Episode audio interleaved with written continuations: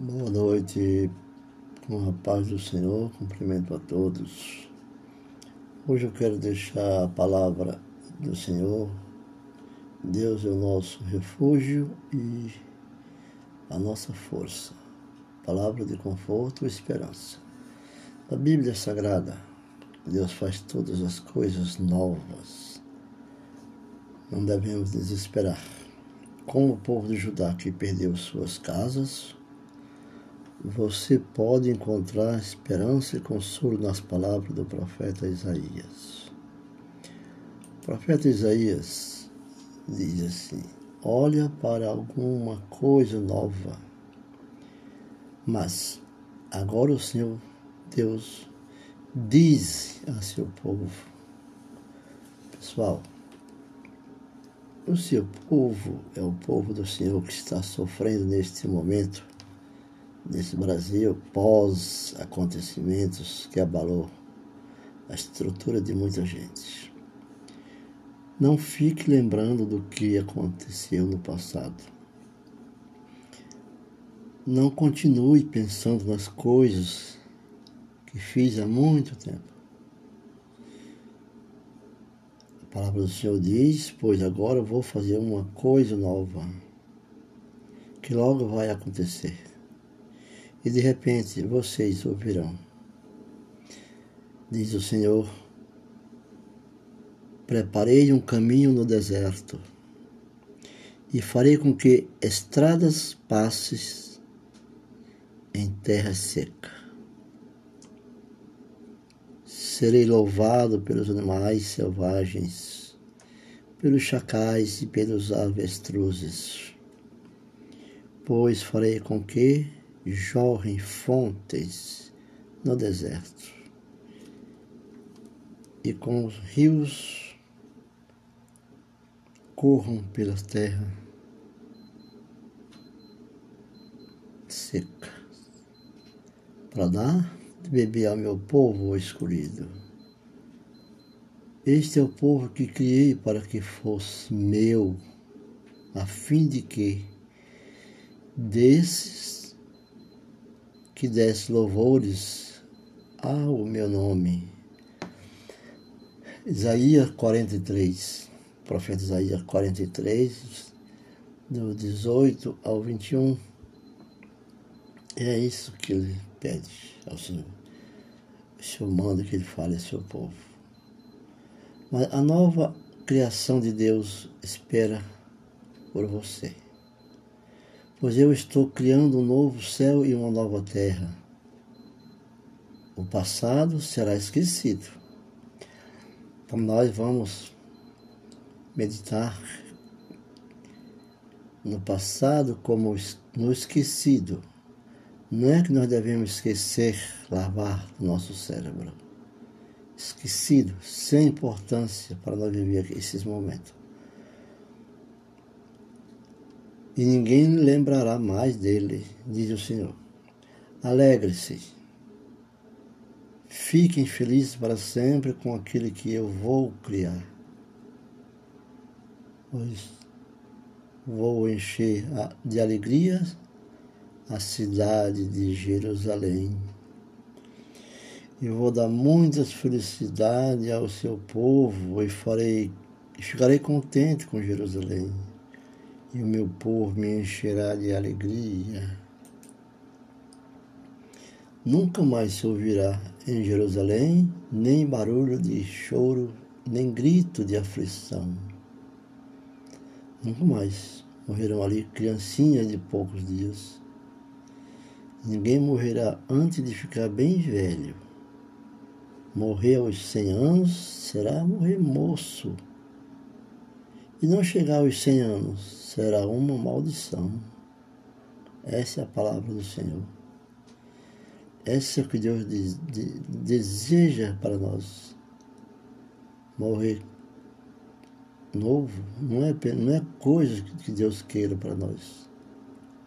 Mas aos 100 anos é morrer moço. E não chegar aos 100 anos será uma maldição. Né? Morrer com 100 anos é morrer moço. Não dizer que morrer aos 100 anos é uma maldição. Agradeça. Vocês construirão casas e morarão nelas, diz o Senhor. Farão plantações de uvas e beberão seu vinho. Glória a Deus. Não construirão casas para outros morarem nelas, nem farão plantações de uva para outros beberem do seu vinho. O meu povo viverá muitos anos como as árvores, e todos terão o prazer de aproveitar as coisas que eles mesmos fizeram. Todo o seu trabalho dará certo, e os seus filhos não acabarão na desgraça. Pois eles e os seus descendentes serão a raça que eu abençoarei para sempre. Antes mesmo que me chamem, eu os atenderei, diz o Senhor. Antes mesmo de achar, acabarem de falar, eu responderei. Palavras do Senhor. Os lobos e os carneirinhos pastarão juntos os leões comerão palha como os bois, e as cobras não atacarão mais ninguém, diz o Senhor. E, o, e no, meu, no, no meu Monte Santo não acontecerá nada que seja mal ou perigoso. O Senhor falou. Consultamos o livro das Escrituras Sagradas, o Antigo Testamento, lá em Isaías 65, verso 17 ao verso 25. E continuamos, 17 ao verso 25. E continuamos porque Deus vai ajudar a curar você.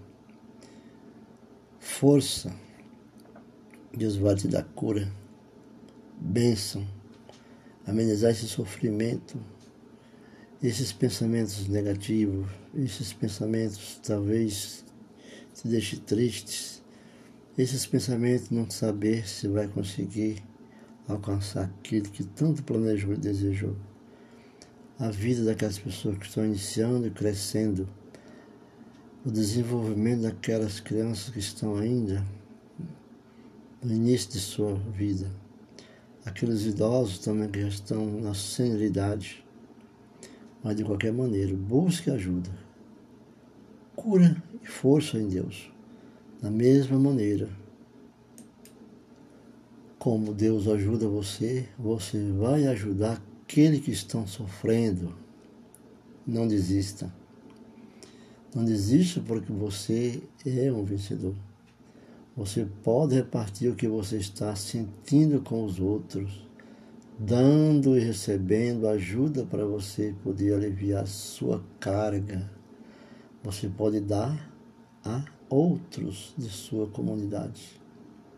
Esperança, estímulo e força para suportar as dificuldades. Louvado seja o Deus, o Pai de nosso Senhor Jesus Cristo o Pai bondoso, ó Deus de quem todos recebem ajuda.